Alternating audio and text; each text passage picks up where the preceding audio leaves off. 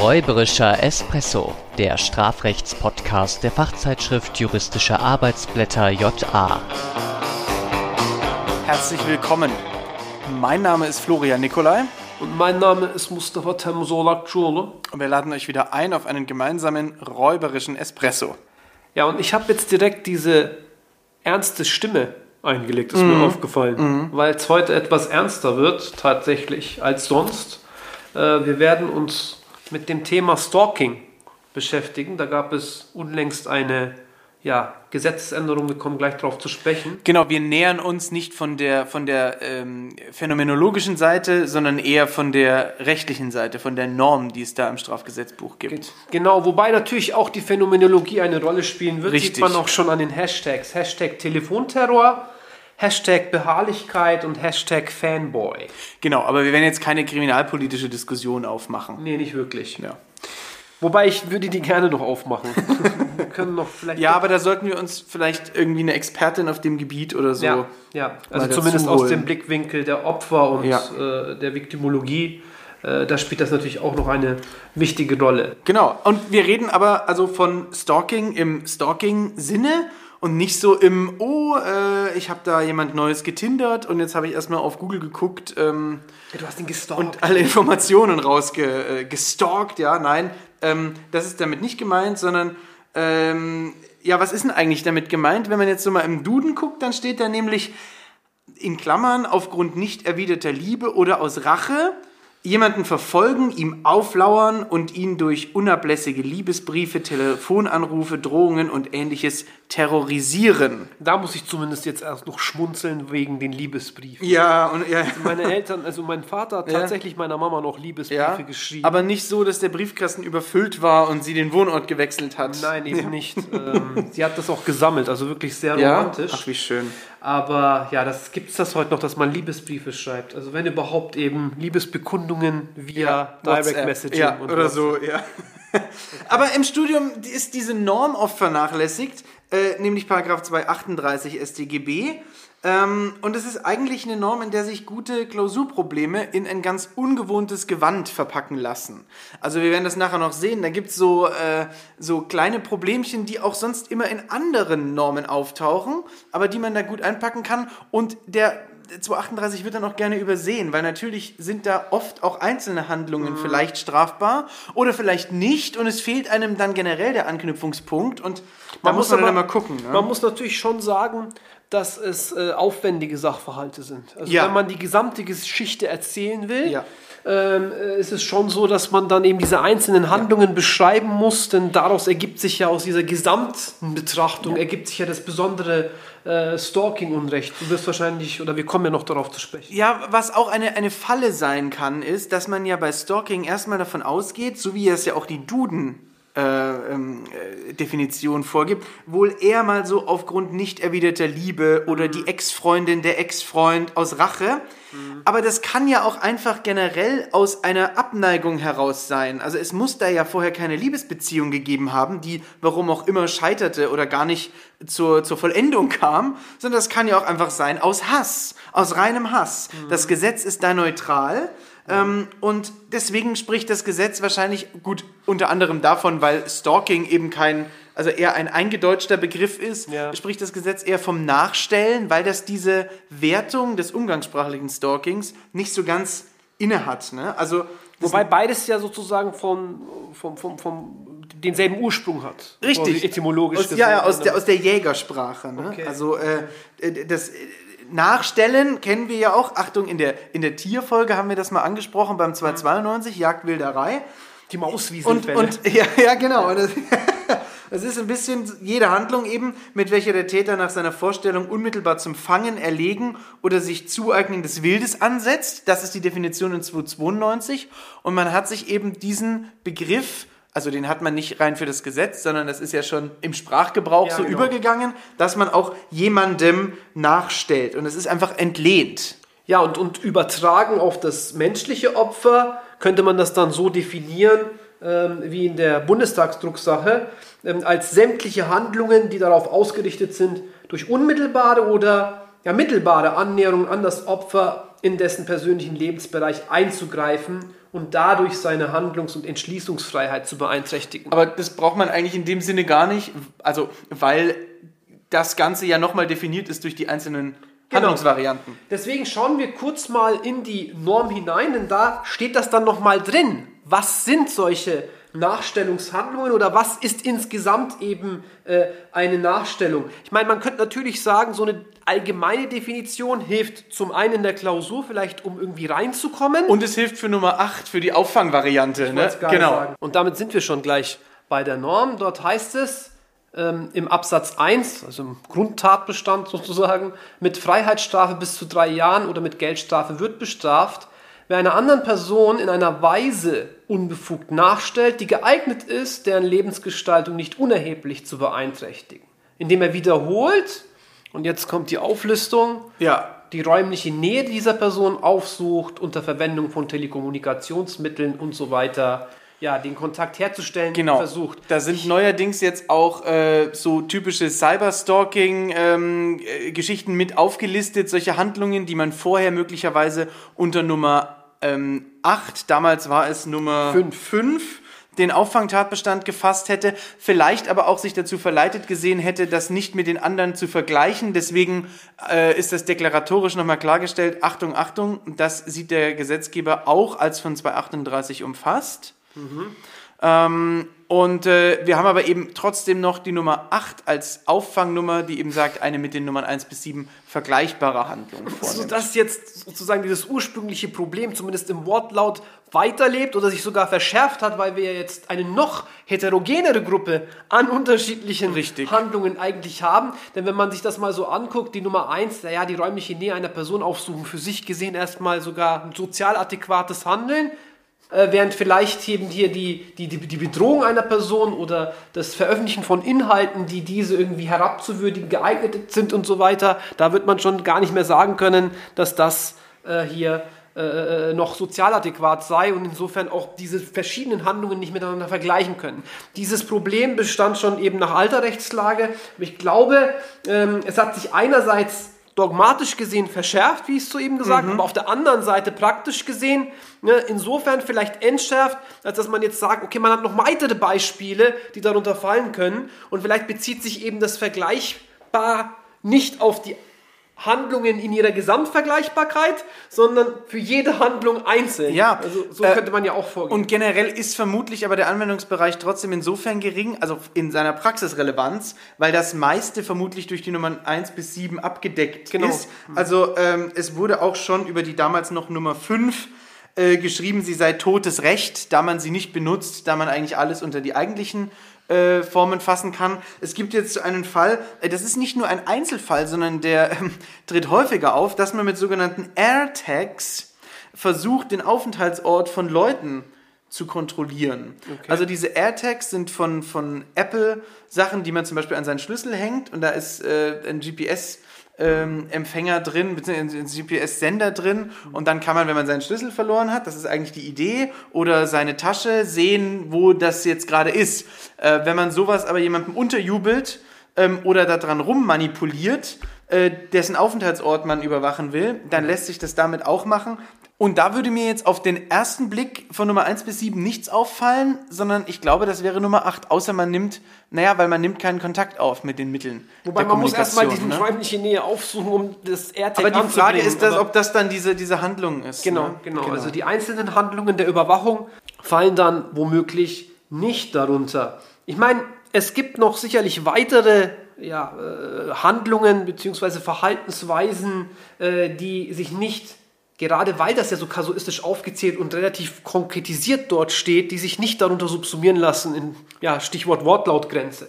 Also ich denke hier wirklich auch an Sachbeschädigungen, dass man irgendwie so den Namen Ja. in äh, den Lack rein Ja, oder immer wieder äh, Reifen durchstechen oder solche Geschichten. Ne? Genau. Ähm, ich habe auch gesehen, abbestellen und nicht mehr bestellen von Waren. Ja, ja, äh, Bestellen von Waren fällt ja unter Nummer 3a, also äh, Bestellungen von Waren oder Dienstleistungen für jemand anderen aufgeben, aber auch das Abbestellen. Okay. Ähm, also man hat ja dann vielleicht irgendwie noch von der Ex-Freundin oder vom Ex-Freund die Zugangsdaten für irgendwelche äh, Online-Shops und wenn man dann immer wieder storniert, ähm, auch das soll wohl unter Nummer 8 fallen. Okay. Ähm, aber auch, ich sag jetzt mal, härtere äh, Dinge, wie zum Beispiel das Androhen des eigenen Suizids ähm, oder das Schalten falscher Todesanzeigen, was übrigens gar nicht unüblich für so äh, Stalking-Fälle ist. Ne? Also das sind schon ziemlich krasse Sachen. Wir können schon mal festhalten, dass ähm, Einfallsreichtum, sage ich mal, äh, des Stalkers ihn nicht bewahren wird, weil äh, infolge dieser sehr langen Auflistung und dann auch der zusätzlichen Nummer 8 sicherlich die Möglichkeit bestehen wird, das irgendwie zu erfassen. Wichtig ist, dass überhaupt derartige Handlungen erstmal festgestellt sind. Damit sind wir nochmal bei der Strukturierung solch eines Stalking-Falls, sei es in der Klausur als auch in der ja, äh, tagtäglichen äh, Anwendung im Rahmen auch von Gewaltschutzverfahren. Vielleicht kommen wir später mhm. noch drauf mhm. äh, zu sprechen wir brauchen diese Handlungen, die müssen wir irgendwie feststellen, aber das ist es ja noch nicht allein. Wir haben vorhin den, die Norm gelesen. Äh, diese Handlungen müssen unbefugt erfolgen. Das wird jetzt regelmäßig kein Problem sein, äh, wenn wir nicht irgendwie noch eine besondere Zustimmung des äh, potenziellen Opfers haben. Ähm, aber die müssen vor allem eben geeignet sein, die Lebensgestaltung nicht unerheblich zu beeinträchtigen und der Täter muss wiederholt vorgehen. Ziehen wir mal sozusagen dieses objektive oder relativ klar bestimmbare, besser bestimmbare äh, Merkmal äh, vor. Wir können es auch deswegen vorziehen, weil es sich noch auf die Handlung bezieht genau. und die Eignung eigentlich schon eher auf Erfolgsseite so, steht. Ja, so ne? Verletzungs Weil es eben, also anstatt des Erfolgs, ja. Genau. Denn dieses Merkmal wiederholt, das bis zu einer Änderung noch beharrlich hieß, mhm. wird jetzt ein bisschen einfacher. So viel zum Hashtag? So viel zum Hashtag, genau. Ja. Wird jetzt ein bisschen einfacher, nicht nur an sich einfacher, weil einfacher etwas wiederholt ist als beharrlich, sondern es wird auch einfacher zu definieren sein. Genau, also man hat auch wahrscheinlich eine eher eine klarere Vorstellung von einer Wiederholung einer Handlung als von ihrer Beharrlichkeit. Genau. Insofern war auch umstritten, aus welchen Komponenten sich diese Beharrlichkeit, aus welchen Unrechtskomponenten sich diese Beharrlichkeit zusammensetzt, insbesondere ob das rein objektiv bestimmt werden kann oder ob nicht in dieser in Nuancen, in diesem, in diesem Ausdruck Beharrlichkeit auch etwas Subjektives drinsteckt. Also dieses bewusste Hinwegsetzen äh, des Täters. Und äh, das war so ein bisschen äh, problematisch. Der BGA hat sich dann auch tatsächlich für so eine gemischt objektiv-subjektive Auslegung entschieden. Und das hat dann natürlich wiederum die Feststellungen in der tagtäglichen Praxis erschwert. Und das ja. war womöglich auch der Hintergrund äh, des Gesetzgebers, äh, der sich gedacht hat, okay, wenn das irgendwie feststellbar sein soll, dann müssen wir ein rein objektives Kriterium nehmen. Und das ist wohl äh, das Kriterium des wiederholten Handels. Und wann ist was wiederholt? Naja, es, wird, es gibt keine Zahl von drei Anrufe, sieben Briefe. Aber die Sache ist wohl, dass man zumindest faustregelhaft sagen kann, je schwerer die Handlungen, die vorgenommen werden, desto weniger reichen aus. Ähm, und je leichter die Handlung, desto höher muss wohl die Frequenz, die Wiederholungsrate sein. Das ist aber ja an sich insofern auch relativ klar oder es, es, es deckt sich mit dem Scharnier dieser Eignung. Hm. Denn natürlich wird die Eignung erst hervorgerufen sein, wenn man häufiger anruft und nicht nach zweimal vermutlich. Es ist so und so lässt sich das wohl auch dem, ähm, dem, dem, dem Gesetzesmaterialien entnehmen. Wenn man wirklich rein auf den Wortlaut blickt, erschien mir das nicht ganz so selbstverständlich. Mhm. Also ich würde, wenn ich jetzt erstmal nur so den Wortlaut lesen würde, dann wäre das schon für mich so, dass ich bei zwei bis drei Mal schon von einer wiederholten Begehung ausgehen würde. Also, ja, ja, auf, also, auf jeden Fall. Ja. Aber ähm, selbst wenn man das machen will, dann wird man dann spätestens bei der Eignung sagen müssen, das wird wahrscheinlich noch nicht ausreichen. Zumindest je nachdem, was die Person getan hat. Bei leichteren wird es wahrscheinlich nicht ausreichen. Richtig. Bei schwereren Sachen, also wie zum Beispiel fremde Todesanzeige schalten, mhm. äh, vielleicht schon eher. Dann, ja, ne? genau. Das heißt, wir bleiben trotzdem bei unserer Faustregel, je schwerer die Handlungen, desto geringer dürfte genau. die notwendige Anzahl äh, auch sein. wichtig zu erwähnen, es muss nicht das gleiche, es muss nicht die, die gleiche Handlung und auch nicht unter die gleiche Tatvariante fallen. Also das mhm. können Anrufe also es kann sein, 1 bis 7 praktisch alles durch sein. Und dann mhm. waren es aber sieben Mal und wenn das geeignet ist, in der Summe dazu zu führen, dass Beeinträchtigungen des Lebens, äh, der Lebensgestaltung äh, äh stattfinden, dann reicht das aus.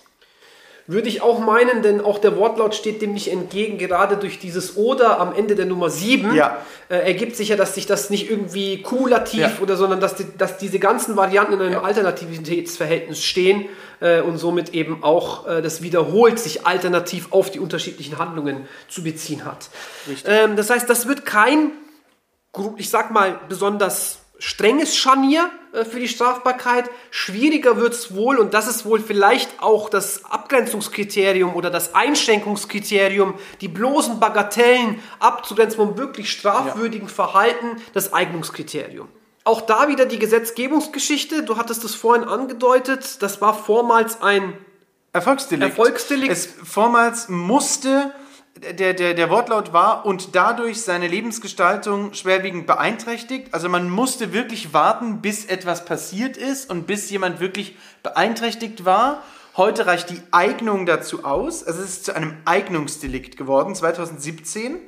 Ähm, und vorher hieß es auch, die Lebensgestaltung muss schwerwiegend beeinträchtigt sein. Das ist jetzt geändert in nicht unerheblich. Also da, damit ist klar, dass wirklich nur die Bagatellgrenze herausgenommen wird und man nicht in eine Art Schwerstkriminalität äh, äh, rutschen musste, sondern wirklich Bagatellen sollen rausgenommen werden, aber der Rest bleibt drin.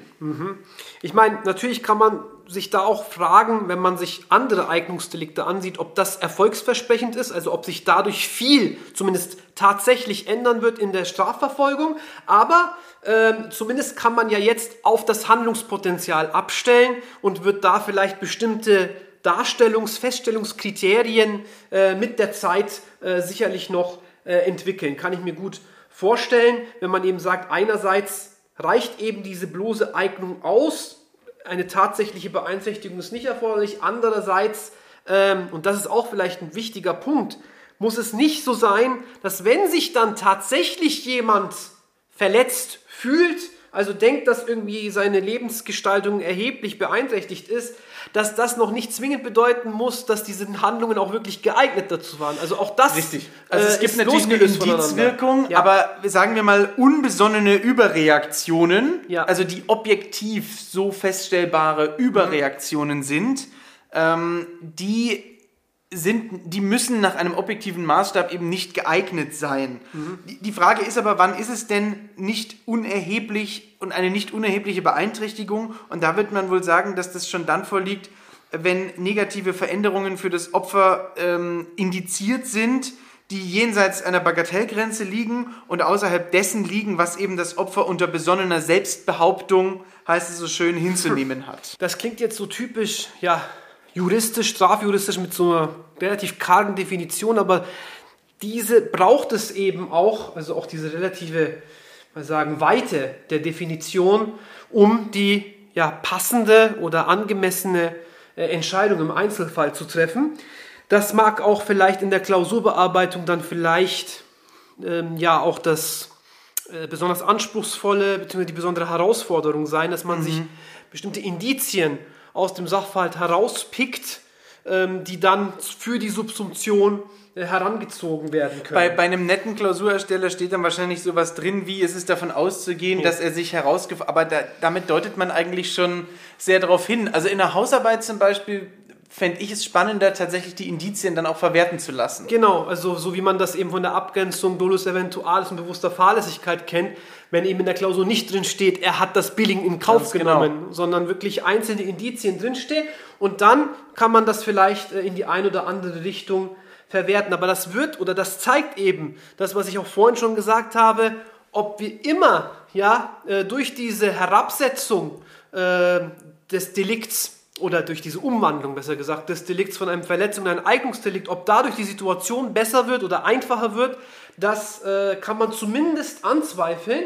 Trotzdem wird man sagen können, ähm, wir haben da eben so eine Art Scharnier und dieses Scharnier brauchen wir eben auch, du hast es vorhin schon gesagt, Bagatellgrenze. Denn als ich das erste Mal diesen neuen, mich hat ja schon der alte 238 von der Ausgestaltung gestört, aber als ich den neuen 238 StGB gelesen habe, mit dem Wegfall äh, des, der Notwendigkeit einer Verletzung, mit, dem, mit der Umwandlung der Beharrlichkeit in äh, ja, dieses Wiederholungsmerkmal äh, und die konkrete Auflistung weiterer Handlungen, ich habe jetzt keinen Stalking-Tatbestand mehr gesehen, im ersten Moment nicht. Für mich war das so eine Art allgemeiner Belästigungstatbestand. Ich tue wiederholt etwas äh, näher mich einer Person wiederholt an, mach vielleicht wiederholt obszöne Witze, mach wiederholt dies, mach wiederholt jenes und das könnte dann vielleicht geeignet sein, hier die Lebensbeein äh, die Lebens äh, wie heißt es Gestaltung, Gestaltung zu zu beeinträchtigen. beeinträchtigen und plötzlich bin ich ein Stalker beziehungsweise habe Mhm. ich nachgestellt. Also ich musste spontan, als ich das Wort auch Stalker gehört habe, natürlich wieder mal an Rapmusik und überhaupt an Musik denken. Das wird ja oftmals von den Stars auch so Paparazzi, ja, Lady Gaga und so, äh, oder auch Stan von äh, Eminem, ähm, aufgearbeitet äh, in ihren Songs, äh, von wegen, wie gehen wir eben mit besonders aufdringlichen Fans um. Und das hat mich zur Frage geführt, Stichwort oder Hashtag Fanboy, ist eben dieses aufdringliche Fan-Dasein, die damit verbundenen Handlungen.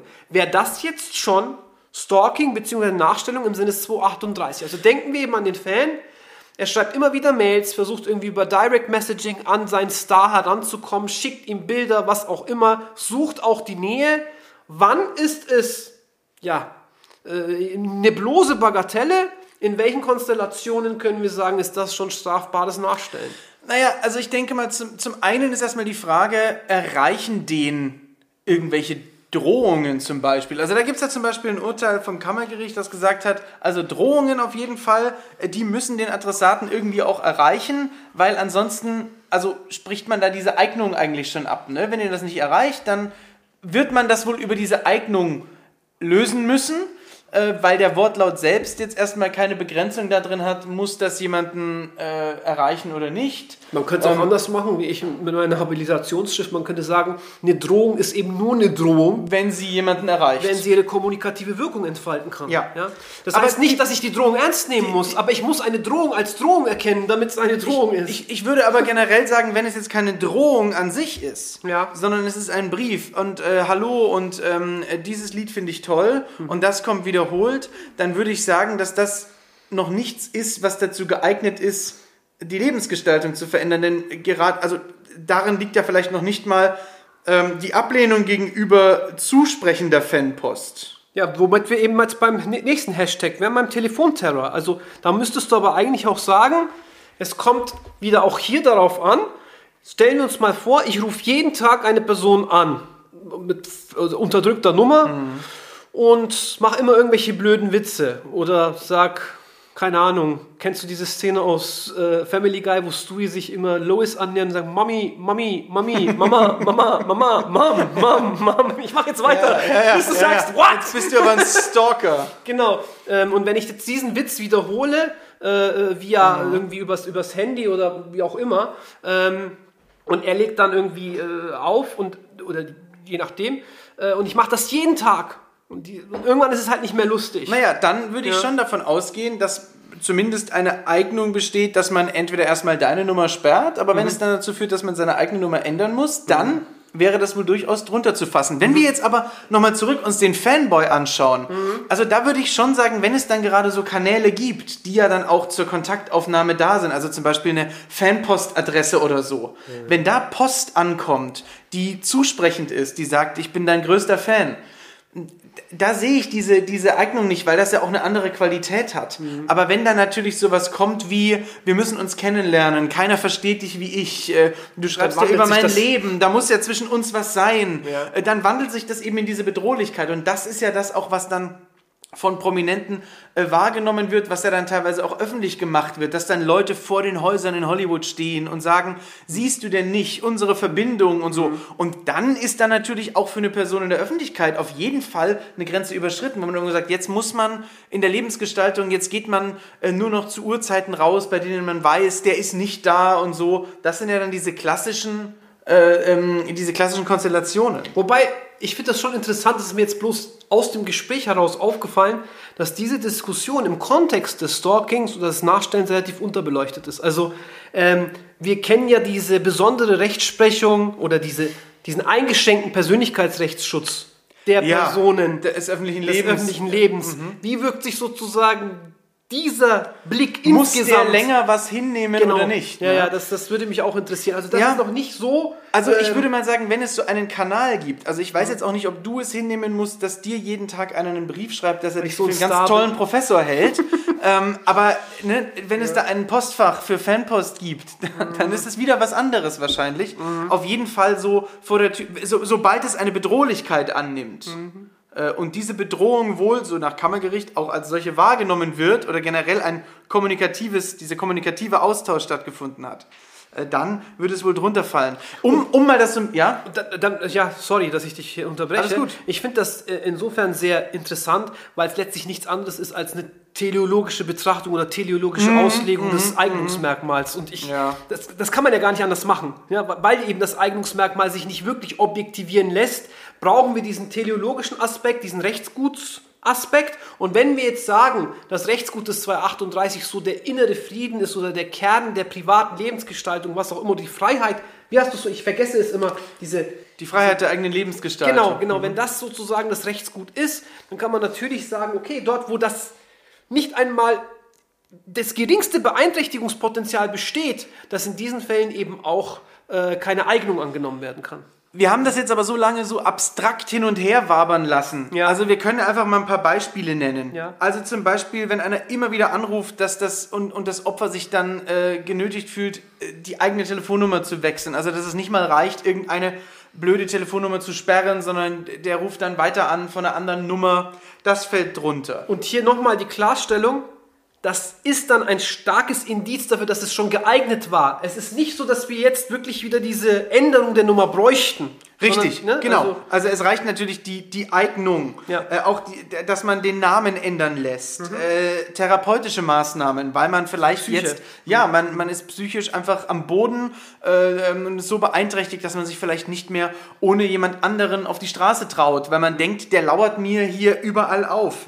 Äh, wenn man sich vielleicht sogar aufgrund dieser, dieser Attacken dazu herausgefordert fühlen kann, zu sagen, okay, ich muss jetzt aus meiner Beziehung raus, weil der Ex-Partner, die Ex-Partnerin äh, da so ähm, sabotiert und gegensteuert. Das sind alles solche Sachen. Aber auch Dinge, die erstmal gar nicht auf den ersten Blick so einen, so einen, so, so dramatisch wirken, aber doch auch die Lebensgestaltung beeinträchtigen. Zum Beispiel, wenn man in einem Verein ist und dort immer diesem Stalker ausgesetzt ist und äh, dann sagt, okay, ich muss jetzt meine Mitgliedschaft hier beenden. Ich gehe nicht mehr dreimal die Woche zum Kegeln oder zum Fußball. Ja, oder zum Auch- Fitness. Oder zum Fitness. Auch das ähm, passt da drunter. Und, äh, aber auch so ja, Eingriffe in die berufliche Sphäre. Also wenn man jetzt sagt, man muss den Job wechseln, weil man da schlecht verächtlich gemacht wurde, weil da vielleicht Bilder gezeigt worden sind äh, in irgendwelchen verfänglichen Situationen. Ja, aber das sind ja schon einige jetzt Beispiele und Ja. ich glaube, das sind eben auch solche äh, Konstellationen, erfolgsnahe äh, Indizien, äh, die auch in so eine Klausur eingebaut werden können und die dann eben dafür herangezogen werden können, dieses Eignungsmerkmal zu bejahen. Rekapitulieren wir nochmal, halten wir fest, wenn wir jetzt so ein 238er in der Klausur prüfen, dann beginnen wir am besten mit den einzelnen Handlungen, die in der Nummer 1 bis 8 äh, aufgelistet sind und versuchen darunter zu subsumieren, wobei wir, wenn wir wollen, die allgemeine ähm, Definition des Nachstellens voranstellen können, das aber nicht zwingend ist. Wir müssen so dann feststellen, dass diese ganzen Handlungen wiederholt erfolgen, müssen dann dazu übergehen, das Eignungsmerkmal anhand der ja entweder der Feststellung im Sachverhalt oder im Bearbeitervermerk, dass das Ding geeignet ist oder dass diese Handlungen geeignet sind, die Lebensführung zu beeinträchtigen oder eben anhand der soeben genannten beispielhaften Konstellationen, Situationen, die solch eine, ja, die solch eine Eignung äh, indizieren können. Dann ist es aber immer noch nicht abgeschlossen, typischerweise die Klausur, denn zum einen ähm, muss das Ganze natürlich auch vorsätzlich passieren, wobei regelmäßig die Vornahme dieser einzelnen Handlungen das auch indizieren wird. Also im Hinblick auf den Tatbestandsvorsatz sehe ich erst einmal äh, deswegen keine Probleme, weil ja auch die gutmütigen, die gut gemeinten Handlungen Ja. Ja, ausreichen und diese schließlich ja auch eben äh, bewusst erfolgen. Jetzt könnte man sich noch fragen, wie sieht es mit dem Vorsatz bezüglich der Eignung aus? Hier gilt natürlich wieder Parallelwertung der Leinswerte. Man muss letztlich nur diejenigen Umstände erfassen und erkennen, die letztlich dann äh, zu der jeweiligen Eignung äh, führen oder zur Feststellung der Eignung führen, dass die Lebensgestaltung nicht unerheblich beeinträchtigt ist. Mir fallen spontan zumindest keine besonderen Probleme in Bezug auf die Rechtswidrigkeit und ja, Schuldhaftigkeit der Handlung des Stalkers ein. Bei der Schuldhaftigkeit vielleicht stellt sich da zumindest auch in der Praxis immer mal die Frage nach, nach Schuldfähigkeit. Genau, einer zumindest verminderten Schuldfähigkeit, aber jedenfalls in der Klausurbearbeitung wird das kein Problem sein. Was man machen kann, man kann Strafzumessungsgründe nach der Schuld abfragen, denn in Absatz 2 finden sich Regelbeispiele. Das erkennt man auch am Wortlaut. Dort heißt es in besonders schweren Fällen des Absatzes 1 Nummer 1 bis 7, bezieht sich also nicht auf die Nummer 8. Und ein besonders schwerer Fall liegt in der Regel vor, wenn Genau. Nummer 1 bis 7. Dann gibt es noch eine Erfolgsqualifikation in Absatz 3. Da gehen wir aber gleich gesondert nochmal drauf ein, weil das, naja, einfach typische Klausurprobleme in sich bergen kann. Ne? Ja, also also zumindest, wenn äh, das wirklich dann auch tragisch ausgeht, kann man dann nochmal besondere Konstellationen abfragen. Besteht hier ein Tatbestand spezifischer Gefahrverwirklichungszusammenhang? gerade in diesen Fällen des Opfersuizids ist das dann natürlich besonders tragisch und auch schwer zu, zu analysieren. Ne? Genau, also es gab da auch eine Entscheidung, glaube ich, des Bundesgerichtshofs, Ja. Ähm, die wir dann noch vielleicht in die Shownotes Ja, aufnehmen können, wir. denn das würde hier jetzt wirklich tatsächlich den Rahmen sprengen, zumal es ja da auch irgendwo um eine allgemeine Problematik geht. Genau, das ist nicht spezifisch auf den 238 Genau. gebunden. Aber das kann man immer im Kontext von Erfolgsqualifikationen abfragen. Das ist nichts Spezifisches. Wenn man schließlich mit dem 238 durch ist, bitte nicht vergessen, jedenfalls bei bestimmten Tathandlungsmodalitäten des 238 ist das auch so ein bisschen indiziert, da kommen noch weitere Delikte in Betracht. Man denke an die Nötigung, man denke an die Bedrohung, man denke an die Sachbeschädigung. Wir hatten vorhin einige auch sozusagen Sonderhandlungen, die unter die Nummer 8 zu sub subsumiert werden können. Vielleicht auch tatsächlich an die Körperverletzung. Ja. Ähm, Also solche es vollständig Sachen. eskaliert, ja. Puh, also das war jetzt schon eine anstrengende Folge. Gut, dann erlöse ich dich jetzt mit der Crema.